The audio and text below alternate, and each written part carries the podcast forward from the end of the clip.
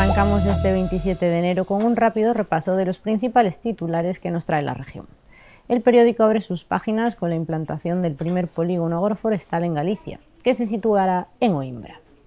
El diario también da cuenta de las quejas de los bomberos de la ciudad, que saldrán a manifestarse a la calle para reclamarle al Concello el pago de pluses.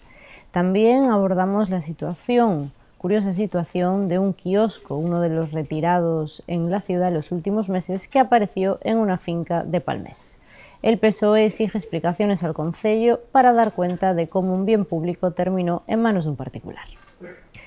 Ayer hubo pleno de la Diputación, uno muy centrado en la sanidad. Nuestro compañero Bryce Iglesias nos cuenta más detalles primer pleno del año y último antes de las elecciones autonómicas en la Diputación de Ourense y con mucho aroma a campaña electoral. PSOE y BNG llevaron sendas mociones sobre el mal estado de la sanidad, especialmente de la falta de pediatras en la provincia. En el pleno intervinieron miembros de plataformas de Sinzo y de Carballiño que recibieron las respuestas del PP que les acusó de estar politizados. Todos los detalles en el periódico de hoy. En la sección de provincia hablamos de soledad no deseada. La actuación policial crece en Ocarballiño, donde se han realizado más de 4.000 intervenciones a lo largo del 2023 vinculadas con situaciones de soledad no deseada.